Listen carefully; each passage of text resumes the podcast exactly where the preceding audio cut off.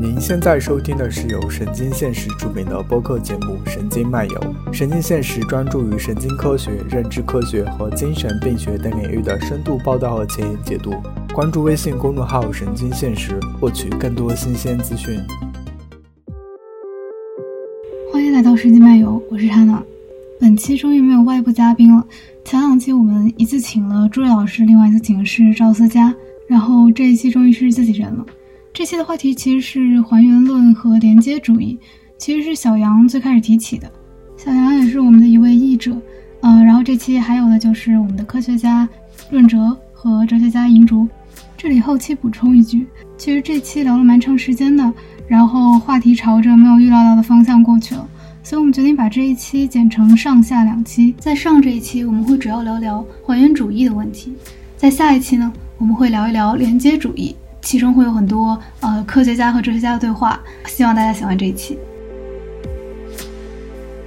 大家好，我是小杨，呃，然后我既不是科学家，也不是哲学家，我只是对这个问题有点好奇，呃，然后好奇的原因就主要是最近看了那个菲利普安德森写的那个《More is Different》那篇论文，所以对还原论这个问题就有了很强的好奇心，然后就想请教一下两科学家和哲学家。下面请科学家和哲学家介绍一下自己。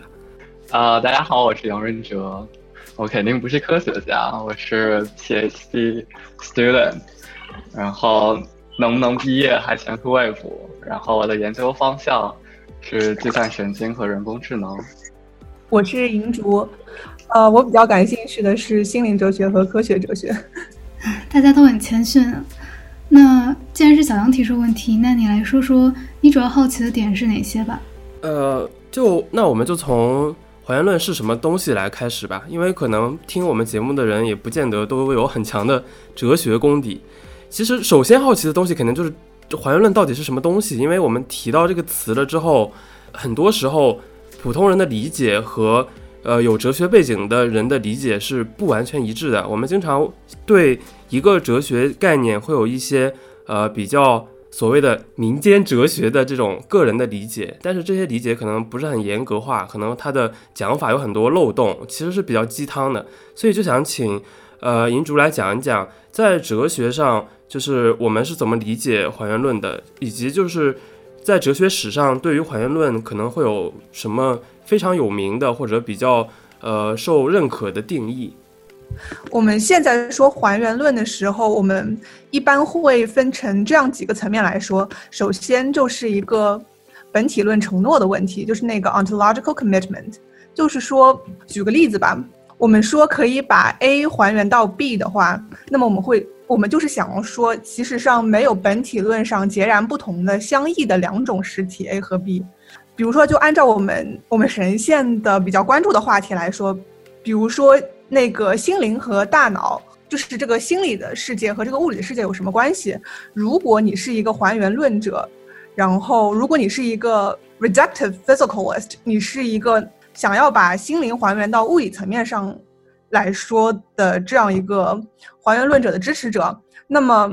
你就是其实是想说，不存在物理之外的心灵，不存在广言之外的思维。呃，这是用一个笛卡尔的他的这样一个术语来说的。也就是说，心理活动无非就是神经活动，就本体论上只有一种东西，那就是物理，大概是这样的一个意思。呃，然后还原论它其实还有另外一个层面，就是它有一个 epistemological commitment，它有个认识论承诺，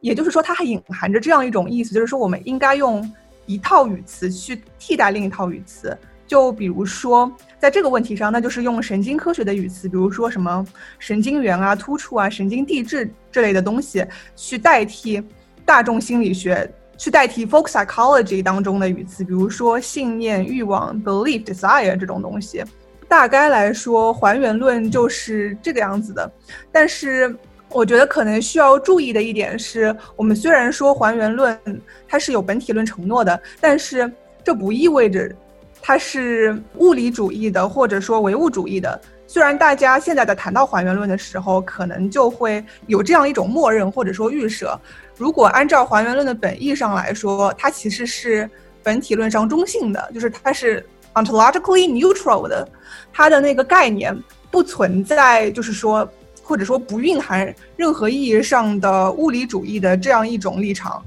嗯，如果我们在哲学史上说，比如说贝克莱这这个哲学家，他是一个呃十七、十八世纪的英国经验主义的哲学家，呃，他就会说，比如说你看到的桌子或者椅子，我们现代人可能会尝试把它还原成原子这样的东西，就是说桌子或者这样椅子除了原子之外没有任何其他的东西，但是贝克莱就会说，它就是 collections of ideas，它就是理念，它就是理念的集合，然后。物质是不存在的，只有理念和心灵是存在的。呃，那么这也是一种还原，它就是把这些东西全都还原到了心理的层面。所以，呃，我觉得可能需要注意的一点就是，呃，还原论它不是，或者说它是独立于那个唯物主义的这样一种本体论承诺的，但是它无疑是存在本体论承诺的。然后，我觉得还有一点可能需要澄清的就是，我们在说还原论的时候可能会。呃，interchangeably，或者说混淆两种不同意味上的还原，一种是 eliminative 的那种意味上的还原，另一种就是纯粹的 reductive 的那种还原。呃，这个问题可能它最明显的表现就是在心灵哲学的问题上面，比如说。在我们说那个取消的物理主义，就是 eliminative materialism 的时候，他谈论的是不存在心灵状态，只存在脑状态这样的一种意味。然后，真正的或者说比较狭义的 reductive materialism，我们在说这个的时候，它是说存在心灵状态，但是心灵状态等同于脑状态，这是两种不一样的嗯立场。大家觉得清楚吗？我后面一个立场的区分，其实可以，我可以稍微再举点例子，让它稍微细化一下。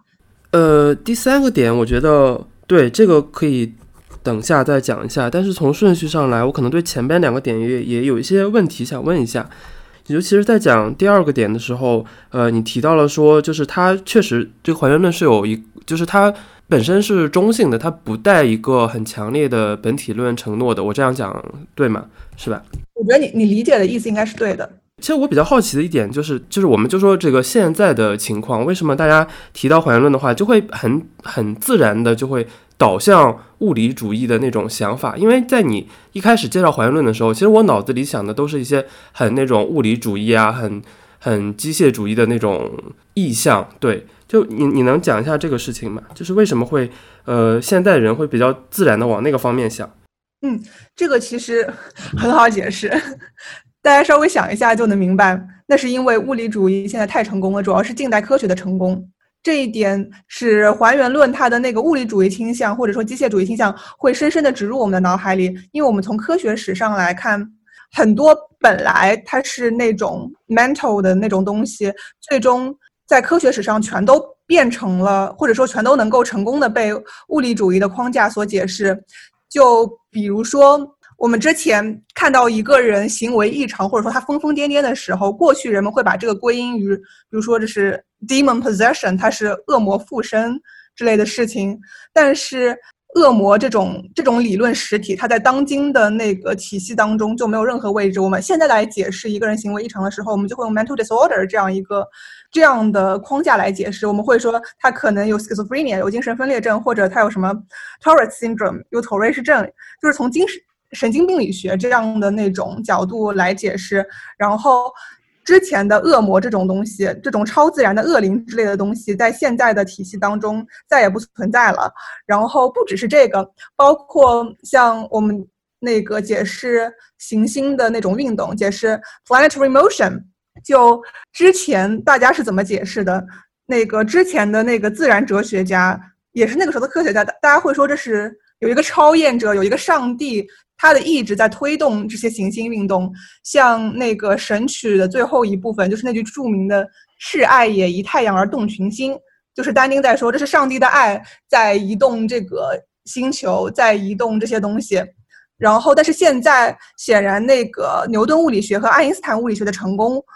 呃，就会完全推翻之前的这样一种体系。我们就会说，这是由于时空弯曲啊之类之类的这种原因。然后来解释那个 planetary motion，再包括像之前一些大家会觉得很难被那个放置到物理框架之内的东西，比如说生命。就之前大家可能会用 vital spirit，用那种生机论的那个语词，用那种框架来解释。但是现在大家都会说这是细胞层面的新陈代谢，就是说现代科学的，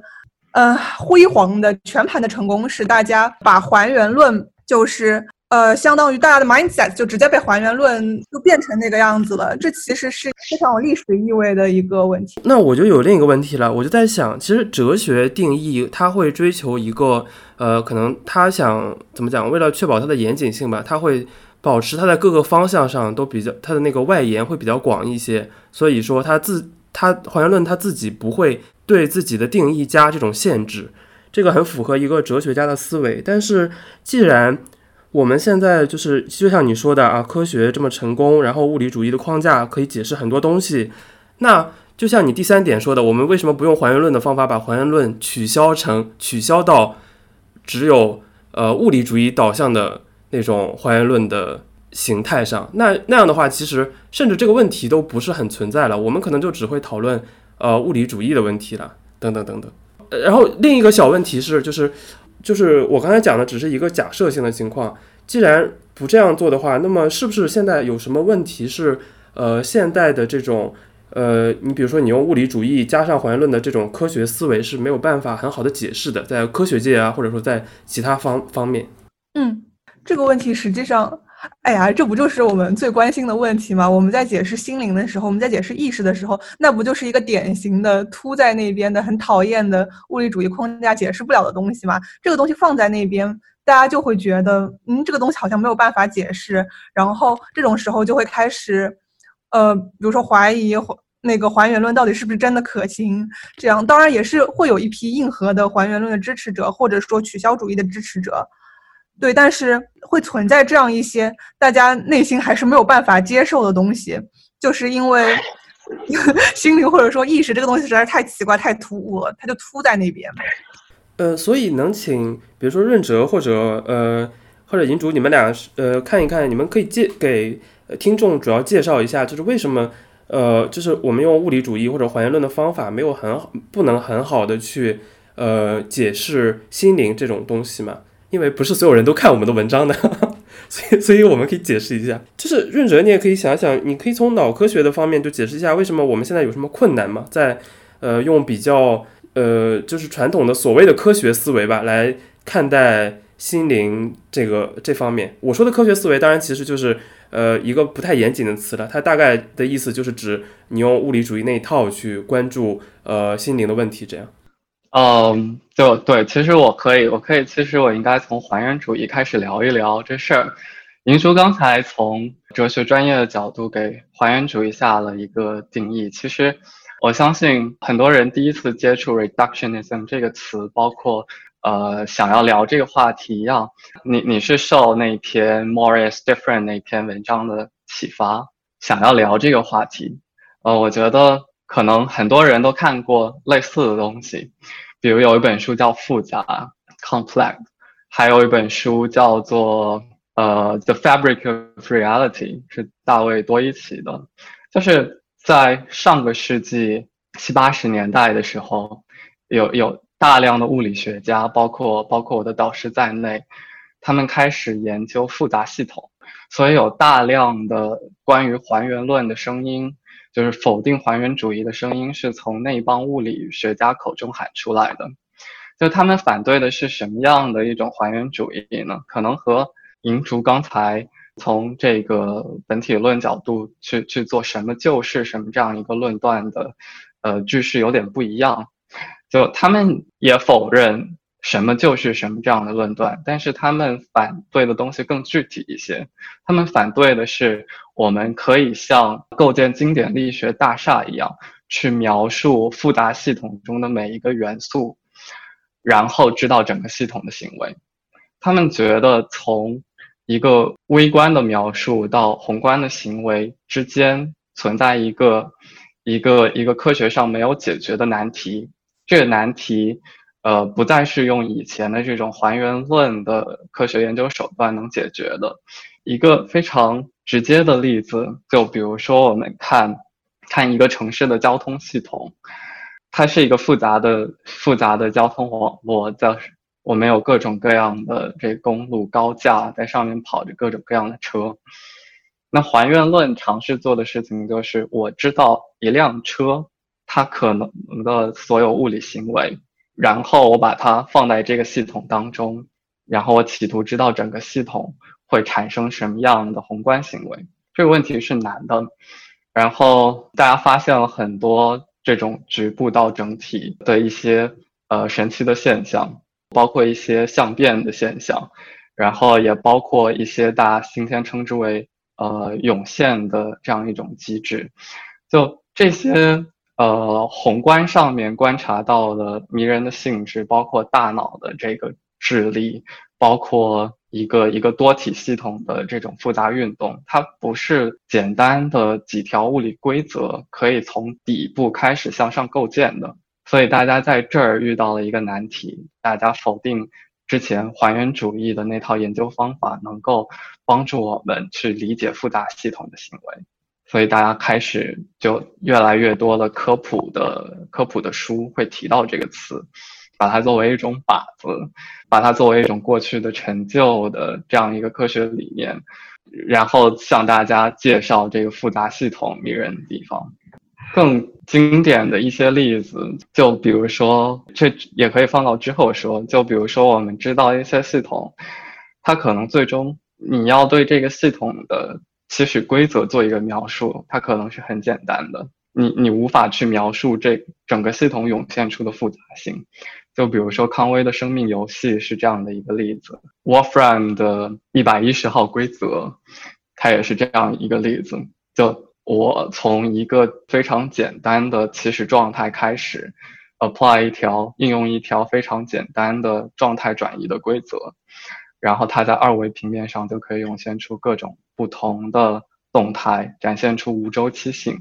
它们都用来向向大家展示复杂性是如何从简单中演化出来的，但是它们同时也刻画了。就是为什么我们没有很好的工具去研究复杂系统，就是因为首先这个逆向过程是难的，通过观察无周期性的这些物理现象，去尝试推理，呃，最终的那条简单规则是是难的，而且正向过程也是难的。洛夫洛姆会叫它不可规约性。就如果我从一个简单的规则出发，想要想要知道这个物理系统它在某一个时刻 t 它的具体具体状态的话，我必须要做 t 时刻这么多步计算，我没有一条简洁的路径可以达到它。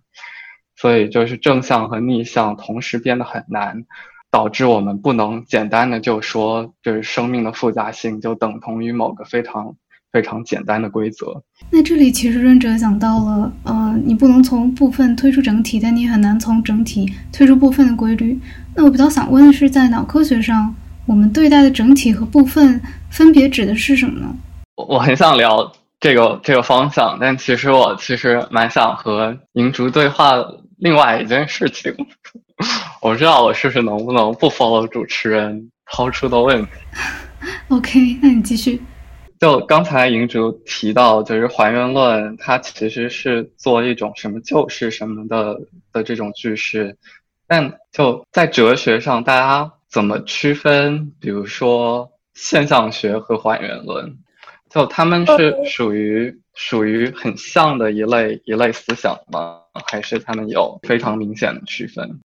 你刚刚想说的是现象学和还原论？我好像有一个类似的问题。就是 qualia，嗯，有一些哲学家认为 qualia 是一种没有办法被还原到部分的一种现象上的体验，但是也有一部分哲学家认为这只是因为，嗯，我们的词汇还不足以让我们去描述具体它的部分是什么，就是没有足够的语词来表述。这种是不是就是一种取消的还原主义？然后以这种观点为代表的哲学家，就比如有 Churchland。你们说的是一回事吗？我我我觉得，如如果就从我的理解，就是我觉得两种两种观点，在我的理解下，就你说的这种现象，你说的这种还原主义和我理解的那种现象学，他们都在否定一种事情，叫做事物的本质。就是试图对事物进行一个二分，分成本质和它表露出的种种可观测的现象。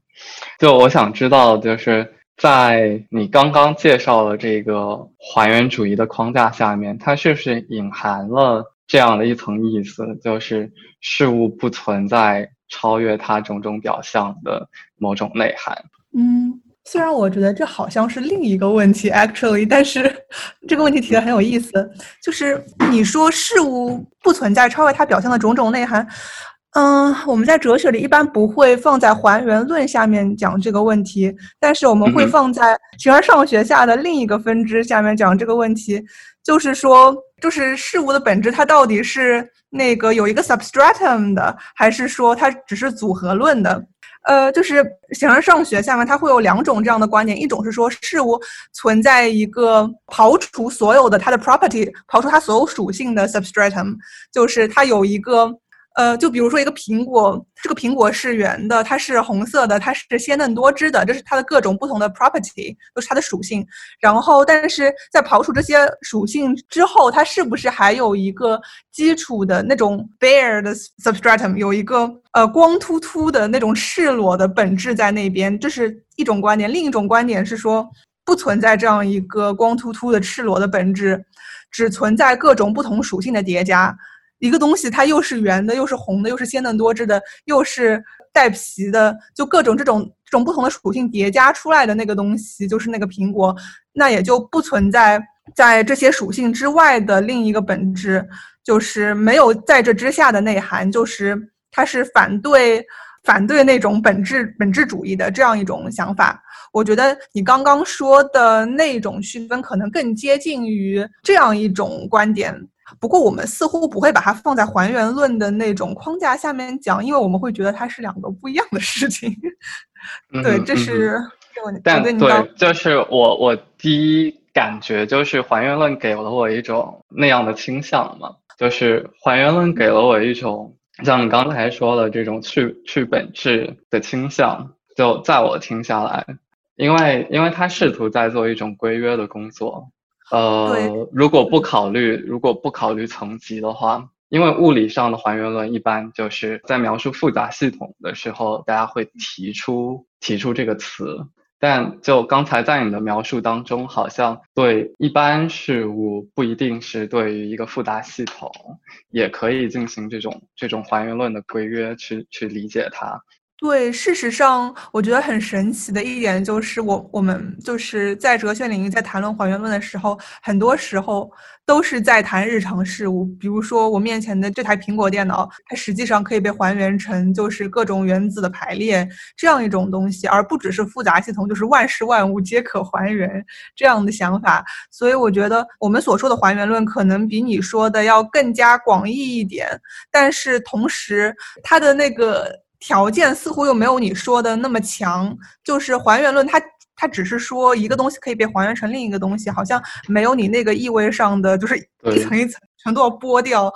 剥到最原本的那个空空的东西的感觉。就我我们好像似乎只是一个东西还原到另一个东西，还原它是一种类似于一种 relationship 这样的东西，就是在一套一套那个理论，比如说物理理论和另一套理论，比如说化学理论。之间，他们本身是两套自己有自己的讲话规则的理论，但是，但是一些哲学家，比如说 Nagel，他会说有一些那个 bridging laws，有一些架桥梁作用的东西，可以把一套理论的语词替换成另一套语言的语词，而其中有一套是更加底层的、更加基本的，那那一套东西就是，呃，我们需要还原成它的那套东西的那个那个东西。嗯哼，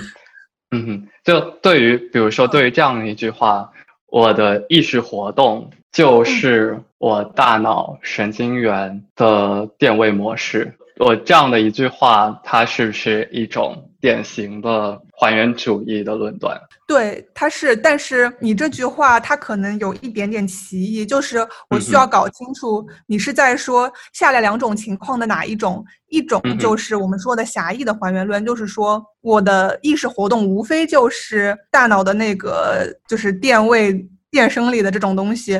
但是我们还是可以保留。我的意识这种语言，我们还是可以保留我的信念、我的欲望、我的想法这种日常语言。另一种意味是说，我们需要把这套语言全部扔掉，因为根本就不存在我的意识、我的想法这种东西，只有呃，只有我的大脑，只有我的神经元，只有我的突触，只有这些神奇的电位，只存在那种东西。我们的日常语言它就是错的，需要被扔掉的东西。它可能就是有两种这样两种不同的区分。对，嗯哼。但大家呃，一般用来作为靶子的那个心灵心灵哲学上的还原论，是指你说的第二种解读。作为靶子，其实两种都有，因为但是我们一般会把第二种说叫它为取消主义，第一种我们叫它新脑统一论，但他们两种其实还是有有有蛮大区别的。对，就第一种我们可能会说，就就像这个样子说吧，就我们可能会说光无非就是电磁波或者说粒子之类的东西。那个 light 就是一个 electromagnetic radiation，我们会说水无非就是一氧化二氢，但是我们还是可以说光，可以说水，可以在日常生活中使用这些词，并且我们也可以在物理学或者这种科学当中使用这些词，我们会觉得它依旧是存在的，只是它无非是那些东西。但另一种取消主义的，我们就就会说，就以前我们会说，呃，你这个人表现的疯疯癫癫是鬼魂附身，然后现在我们会说那是。Mental disorder 那是精神疾病，但是我们现在不可能再使用鬼魂附身这种理论了。我们不会说鬼魂附身无无非就是精神疾病，我们会说不存在鬼魂附身，我们只有精神疾病这样的意味。嗯嗯，就就像像 vital force 这种东西，它它也算。对对对，然后包括像 phlogiston，像那个化学当中的燃素，我们已经彻底把这个玩意儿给扔掉了，它就是完全被 replaced 了，被替代了，而不是等同了。嗯哼，不是像光这种东西。那它和像福柯的认识型的转换有联系吗？不敢讲欧陆哲学，但是 不行，我觉得我讲欧陆哲学要被要被讲欧陆哲学的人骂的。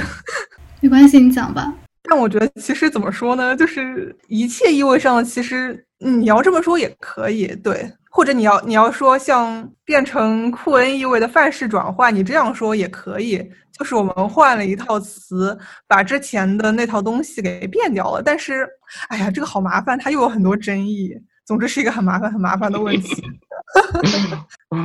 I see。呃，刚才扯的有点远啊，我们扯到一个比较早的一个时时间点上。我们一开始在说还原论，如果用用它去解释心灵问题，可能会有很多无法实现的地方。然后润哲他主要就说，你把它拆解成这种呃电信号或者脑细胞或者更等等等等之后，然后你你想做一个逆向的构成是很难的。就是他所讲的，就是从呃物理学家那边的那种想法，就是就是推广开来的这么一个想法，就是你要在不同的层级上去观察不同的层级的这种规律吧。然后这个就比较像你刚才讲的两种，就是取消主义和就是狭义的还原论，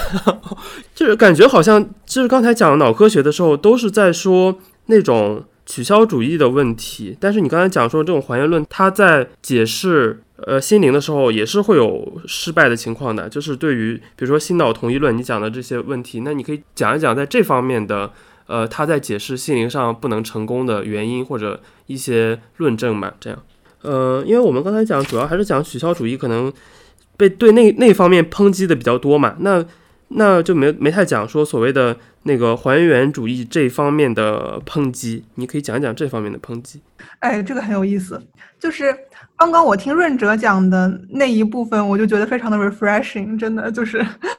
就是从那个复杂系统的角度来说，就是他这个论证，我觉得可以无缝衔接，可以可以移到对于。那个 mind brain identity 的它这样一个论证的批判上面，我觉得完全没有问题，就是可以无缝衔接、平移的、平移的跑过去，当成一个 counter argument。它那种部分推不到整体，整体也很难推到部分的这样一种，虽然我描述的不太好，但大概应该就是这个意思。就这样一种论证，首先它这个东西可以无缝的平移过去，然后其次还有一些呃，就是。针对心脑同一论，它独有的一些那种 counter argument，就是在心灵哲学上的也是存在的。事实上，不仅存在，它还非常的多，而且很多其实对于取消主义和对于心脑统一论的它这样一种反驳，他们都是都是可以同时 apply 的。一反驳就能同时反驳两个，因为他们虽然说不一样，但是其实也有很紧密的亲缘关系。那比如说，嗯，一个很明显的就是一个反驳，就是说基于 multiple realizability，基于那种多重可实现性的这样一种反驳的论证。当然，那种反驳论证实际上已经呃预设了一种功能主义的前提。这个我在上一期播客当中讲过，虽然不知道大家是不是都听过，我就 assume 大家都听过好了。反正就是，如果基于那个立场的话。如果，呃，一种心灵状态可以在不同的东西上面实现，比如说它可以在计算机上跑，可以在大脑上跑，可以在各种各样的东西上面跑，可以在它只要结构是对的，不管在什么物理机制上都可以跑。那显然星脑同一论就是错的，因为如果那个是对的话，那你就不能走一种神经元沙文主义的道路，对不对？你就不能把。Mind 等同于是 brain，你就不能把一种心灵状态等等同于一种神经状态。就如果你接受了 multiple realizability 的论证，那你就显然反驳了 mind-brain identity 的论证，这是它的一种论证。然后另一个很要命的问题就是说，它存在一个 generation problem，一个产生问题，就是意识到底是怎么产生的。像 mind-brain identity 的支持者。他的一个论证的一个很重要的支持者，比如说 Churchland 夫妇，呃，Paul Churchland，他就是好，我们要讲连结主义了，不好意思，提前剧透，他他就会用连结主义的那个框架来讲新脑同一论。就他会说我们的一些 qualia，这回到刚刚汉娜想说的那个问题，就是一些 qualia，比如说我们看的那种红色的感觉，看到不同颜色的感觉，它实际上都可以用呃大脑当中的 vector coding，可以用它的向量的 coding，把它解释成它可能底层是那种红锥、蓝锥、绿锥这样的东西，然后再往上有颜色的拮抗，有 opponency。或者说，应该其实应该发成谢行，但现在大家都念成拮抗，了就拮抗吧。就这样一种东西来解释，但是它有一整套它的术语来把这个 qualia 还原成一个大脑当中的活动。但是这有个很严重的问题，就是说，呃，虽然有这样一个东西，但是那种 blind sight 那种盲视的人，他的脑子里也是存在这样一套东西的。或者说，你不要说人类，你就说蜜蜂，它的脑子里也是存在这样一套东西，而且甚至更加复杂。它们还能看到那种 ultraviolet 那种紫外线波什么的，比人类更加复杂。但是你能说它们是有意识的吗？就这样一套东西，大家都有。但是你在睡觉的时候，你没有意识。如果你是一个 blind sight，就是人类，那你也没有关于颜色的这样一种意识。如果你是个蜜蜂，你也很有可能没有这样一种意识。那如果 mind 就等于 brain。就是你的心灵状态就可以被还原为大脑状态的话，那么这些所有的问题都很难解释。就是我们都同样拥有这样的一种大脑状态，我们却拥有不同的心灵状态。有人就是没有意识的，有人或者有生物就是有意识的。就这样一个问题，也是对于心脑同一论的一个很重要的挑战。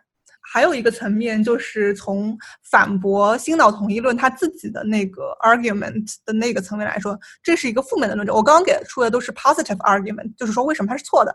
然后我现在要给出的这个 argument 是说，为什么心脑统一论说自己对的那个论证其实并没有那么有道理。心脑统一论他会这样子论证自己，他会说为什么为什么我们应该采取一种还原主义的策略。他会诉诸一种一种 simplicity，他会诉诸那种简洁性论证。他会使用奥卡姆的剃刀，说把那种冗余的东西都剃掉。他会说，我们解释一些东西，又有心灵又有大脑。如果大脑的东西就能完美的解释的话，那么我们就不需要心灵这样一种 entity，不需要这样一种实体，也不需要和它相关的那一整套理论，那一整套语言体系，因为。按照奥卡姆剃刀原则，如无必要，勿增实体。这个世界上的 ontological entity，它的那个本体论的实本体论上的实体当然是越少越好。既然我们有大脑，我们既然有物理的那那一堆东西，那我们就不需要心灵上面的那一套语词来描述这些东西。但是对于这个问题，就是对于他的新老同论的这样一个论证，实际上它有很多站不住脚的地方。一方面，他的反对者可能会说是，首先，物理主义的他这一套框架不能够完整的描述所有的东西。就我刚刚说的 generation problem，就是这样一个它的一个那个特例。就是说物理主义的框架并不能完整的描述所有的东西，所以你不能简单的把它剔掉，因为剔掉了它就会损失很多你需要的信息。然后另一方面，你还可以说为什么 simplicity 就一定是你挑选理论的标准？呃，大家都会使用，这似乎是一种约定俗成的，在科学界里被大家承认的挑选理论的标准，就是说简单的就是好的。呃，但是它不一定是真的，就是不一定是符合实际的，因为没有道理说这个世界就是很简单的，对不对？它可能就是有很多很复杂的内容在里面。当然，这又是另一个问题，就是大家真的很厉害的 inference to the best explanation 这样一种挑选理论的标准，它到底是不是合适？这又是另一种意味上的对于。新脑同一论的支持它的论证的反驳，就是 undermine 它本身的论证。哎，我我想跑个题，就是刚才最后讲说这个挑选理论的标准这一点，就是说不要那么呃怎么讲，不要不要只拿这个它的解释力作为呃，就是用用更简单的理论的构建去解释更复杂的东西，这种这种简洁性来作为它的挑选标准。那么呃，就是他们他们为什么会这么说呢？因为你刚才只是大概的说了说可能。呃，这样的话我们会损失一些信息啊，等等等等。就一般的对于这个问题都是怎么论证呢？就为什么要抨击？就比如说奥卡姆剃刀那种东西呢？其实主要来说不是对于他的抨击，而是对于他的质疑。就是怀疑论者一般不是说你是错的，是说呃为什么你是对的，相当于转移那个 burden of proof，把那个对把讨讨论的重点。转到对方身上，就是说，你要你要首先给我说说为什么你是对的，我觉得你不一定是对的，但我没有就就是这么说你是错的。他一般是以这样一种论证的形式来说的。然后，而且对于 simplicity 的反驳，其实也就是一般大家不会直面的去反驳他，因为他在科学理论当中其实它是一条很成功的标准，大家还是比较乐于接受它的。但是存在一些其他的标准，比如说除了 simplicity 以外，我们还有一些别的标准，比如说。呃，解释的深广度，就是它能够覆盖更多的理论就更好，或者说能够解释更多的现象，能够解释到更深层的现象，这就是更好的。另外还有一些其他的标准，比如说我们要去除 ad hocness，就是不要让它是特设性的，就是说类似于专门为一个理论，专门为一些现象而创设出了一套特别的理论，这就是特设性的理论。就是有各种不一样的标准在那边，然后如果你只满足 simplicity 的标准而不满足其他的标准，那这个理论就还是会有缺陷，会有翘脚的地方。就是它其实上各种挑选理论的标准，我们可以说它是一个整体。对，我不知道我有没有讲清楚，但总之就是说 simplicity 它不是一个单一的，呃，可以。唯一的标准，这还是有其他的或者直接，对，是的。OK，那我们要不要？既然刚才也提到了连接主义，我们要不要直接讲一下连接主义呢？快讲吧。这个要不要让润哲来讲？就是主要是脑科学上吧，我们可以讲讲脑科学上的连接主义，就就可能没有那么哲学了，就主要是说研究脑科学的方法上的这种连接主义。嗯，我这个角，我这可能提供的角度一般。是从 AI 这块出发，因为今天他知道连接主义，更多是因为连接主义 AI 的成功嘛。连接主义对战对战符号主义的伟大胜利，大家都在讲这个事儿。对，至于脑科学上大家怎么看连接主义，其实我我能提供的信息非常少。但是就是反正我们现在在录之后会剪掉。我特我特别想讲奥卡姆提到的事情，就是因为银竹银竹提到了这一点。就肉必要物增物增实体这一点，我觉得它的作用并不是为了证明自己为什么是对的，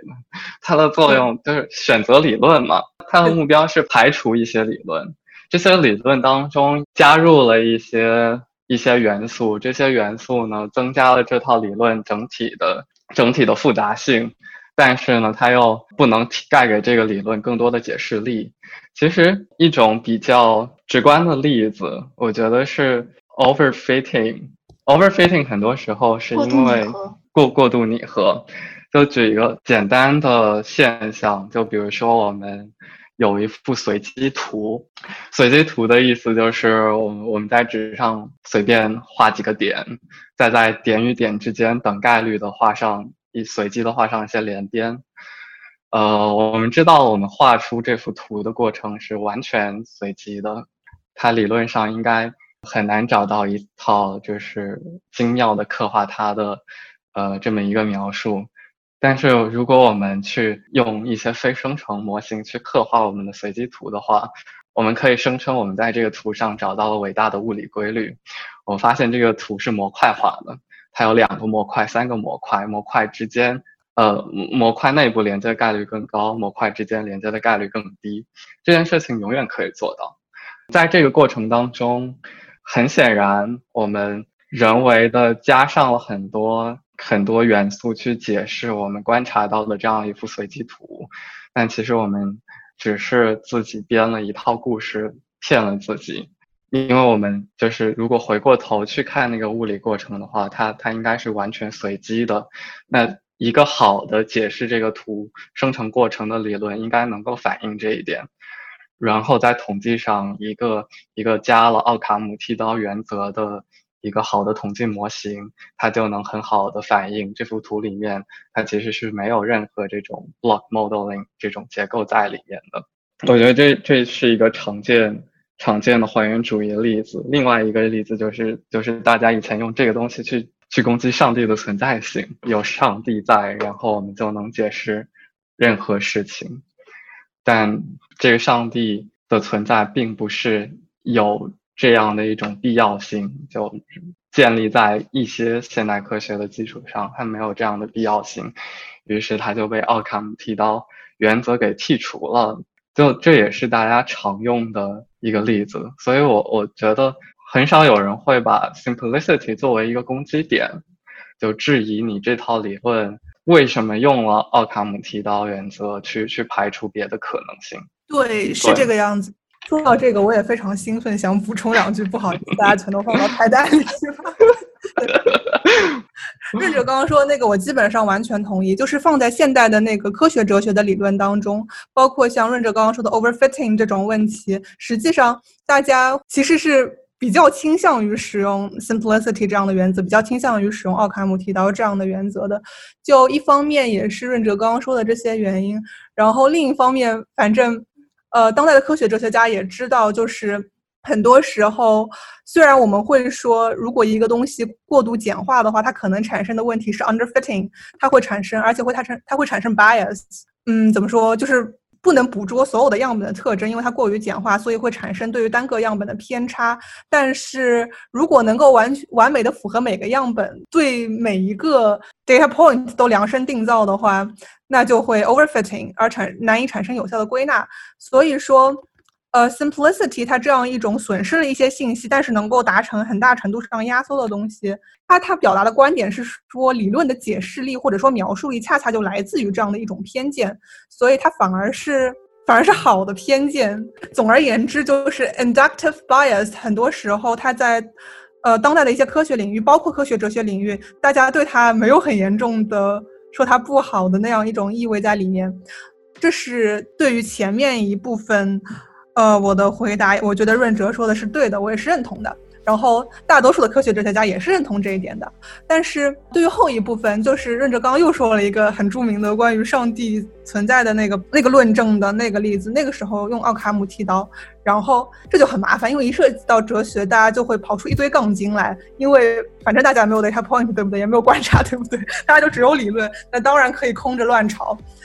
就是你说奥卡姆剃刀可以把上帝剃掉，那另一批人就说，那我们还可以把整个物理世界都剃掉，对不对？只有上帝在那边，上帝可以解释所有的事情，那所有物理世界就是各种的那种 physical law 这样的东西，它反而是冗余的需要被剃掉的东西，那这就很麻烦，因为你很难跟他吵，因为它的整个那个基础的 assumption 就不一样，所以是会存在一些。对于奥卡姆剃刀的这样一种反驳，然后我刚刚说的那种对 simplicity 的那种那种东西的反驳，它一般出现在一个很特殊的呃哲学领域里，那就是怀疑论。就大家在怀疑外部世界的时候，有的人会使用呃 inference to the best explanation，使用 simplicity 这样的一种标准来剔除理论，说外部世界是存在的。因为这是解释我们当今能观察到的现象的最好的方式，而不是我们是一个缸中之脑。在这这种情形下，他使用 simplicity 的理论，然后他似乎是一个比较极端的情况，然后大家就会跑出来各种各种杠精，就会说 simplicity 这个东西不顶用。当然，在在我们常识人的现实世界当中，在科学哲学的领域当中，在科学的领域当中，simplicity 是很好用的标准，大家都会觉得它是对的。但是，一跑到杠的领域，大家就可以随便杠，反正也可以杠 simplicity，也可以杠任何的东西。我只是提出一种对他的反驳，我没有认同他，我没有说他是对的。对，呃，我大概是这样的想法。嗯，那我们就往往下讲吧，要不然大家要气死了。您刚刚收听的是神经现实旗下的播客节目《神经漫游》。神经漫游意在漫游神经与认知科学之领域，揭示认知表象与内里之趣味，由此连接业余与大众之智慧。我们强烈推荐您使用泛用型播客客户端收听我们的节目，这是第一时间听到节目并得到完整资料的最佳方法。搜索“神经漫游”，你也可以在网易云音乐、喜马拉雅、哔哩哔哩、H F M 和 Spotify 等平台找到我们。